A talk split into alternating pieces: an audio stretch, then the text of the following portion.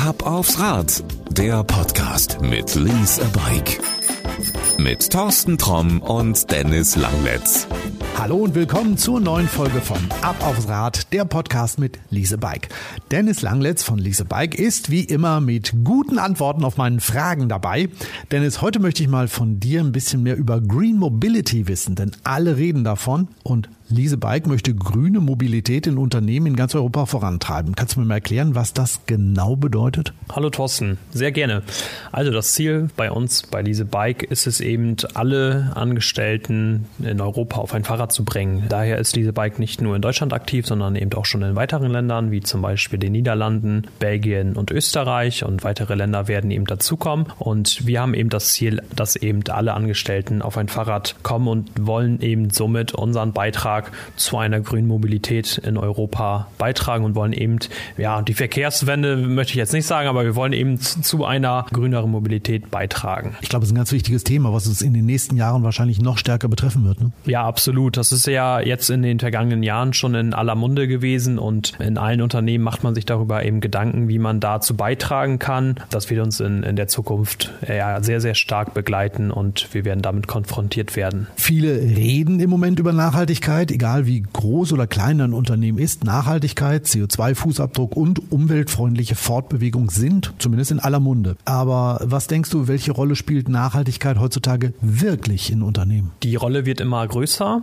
Das merken auch wir bei Lise Bike. Viele möchten eben einen Beitrag leisten zur grünen Mobilität und da kommt dann natürlich auch das Thema umweltfreundliche Fortbewegung zum Tragen und da ist es dann tatsächlich so, dass der Radverkehr eben als klimaschonendste und umweltfreundlichste Fortbewegungsart dazu beitragen kann. Dieser Gedanke kommt immer mehr und mehr in den Unternehmen äh, zu tragen und somit können Unternehmen dann eben durch eine umweltfreundliche Fortbewegungsart dazu beitragen. Das Fahrrad ist ja auch ein echtes Zero-Emission-Fahrzeug. Also egal, ob es jetzt ein E-Bike ist oder das gute alte Biobike ohne Motor. Genau, da sind wir mit dem Fahrrad sehr umweltschonend unterwegs und ähm, Fahrradfahren trägt da natürlich zur Umwelt bei. Wenn wir jetzt mal auf all diese Vorteile schauen, über die wir in den vorherigen Folgen ausgiebig geredet haben. Das Thema Nachhaltigkeit bzw. Der, der Ansporn, einen Beitrag zur positiven Klimabilanz des Unternehmens zu leisten, ist für Unternehmen ja einer der Beweggründe, Dienstradleasing anzubieten. Oder denkst du, das sind eher andere Vorteile? Also es ist ja so, dass viele Beschäftigten das Fahrrad nicht nur fahren, weil sie gerne Rad fahren, sondern sie möchten eben auch einen großen Beitrag zum Klimaschutz leisten. Und es ist nicht so, dass nur Unternehmen da einen großen Wert drauf legen, sondern eben auch die Angestellten der Unternehmen da immer stärker darauf achten, wie man sich eben fortbewegt, ob man jetzt gerade im städtischen Region oder Ballungszentren, ob man jetzt jeden Tag mit dem Auto zur Arbeit fahren muss oder nicht, kann man eben in Frage stellen. Und da sehen wir schon klar die Tendenz, dass es da häufiger dann mit dem Rad passiert. Und ähm, auch hier äh, bei uns in Kloppenburg in eher ländlichen Regionen fahren inzwischen sehr, sehr viele Angestellte mit dem Fahrrad zur Arbeit und eben nicht mehr mit dem Auto. Also ich vermute, wenn du sonntags morgens Brötchen holst, du setzt dich auch nicht mehr ins Auto, sondern steigst aufs Rad. Genau, dafür sind die Dienstfahrräder da, dafür kann ich die Dienstfahrräder privat nutzen. So kurze Wege versucht man dann schon mit dem Fahrrad zu fahren. Also muss ich jetzt aus meiner eigenen Erfahrung auch sagen, bei mir ist es, zumindest wenn das Wetter es zulässt, so, dass ich dann auch wirklich kurze Strecken, die ich früher echt mit dem Auto gefahren bin, heute mit dem Rad mache und sage, nö, komm, das ist einfach, das macht mir Spaß. Und wenn du in Detmold zum Beispiel unterwegs bist, du bist auch schneller unterwegs als mit dem Auto. Und du findest ganz schnell einen Parkplatz, den du in Detmold eigentlich nie findest. Also das sind sehr, sehr viele Vorteile, gerade eben in städtischen Regionen, dass man eben zum Fahrrad greift und nicht mehr zum Auto. Man ist wirklich schneller. Das merken wir auch hier in unserer kleinen Stadt Kloppenburg. Mit dem Fahrrad ist man deutlich, deutlich schneller unterwegs als mit dem Auto.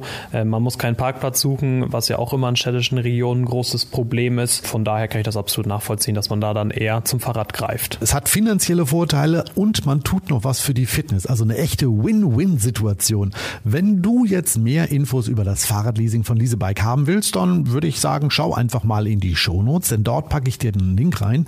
Dennis, das war's, glaube ich, für heute. Oder haben wir irgendwas in Sachen Green Mobility vergessen? Das waren die Top vier Punkte zu diesem Bereich. Man merkt wirklich, dass eben Unternehmen, dass sie sich immer stärker auf die Fahne schreiben, dass sie eben zu einer grünen Mobilität etwas beitragen möchten und dafür eben dann das Fahrrad gerne auch bei den Angestellten der Unternehmen dann gesehen wird. Und dafür ist das Dienstfahrradleasing eben eine sehr, sehr gute Möglichkeit, um da eben seinen Beitrag für zu leisten. Wir reden in der nächsten Folge mal darüber, warum Leasebike für alle die richtige Entscheidung ist Dennis, einverstanden? Ja, klingt sehr gut. Freue ich mich drauf. Also bis zur nächsten Folge. Pass gut auf dich auf. Gute Fahrt. Ciao. Ciao. Das war Ab aufs Rad, der Podcast mit Lease a Bike.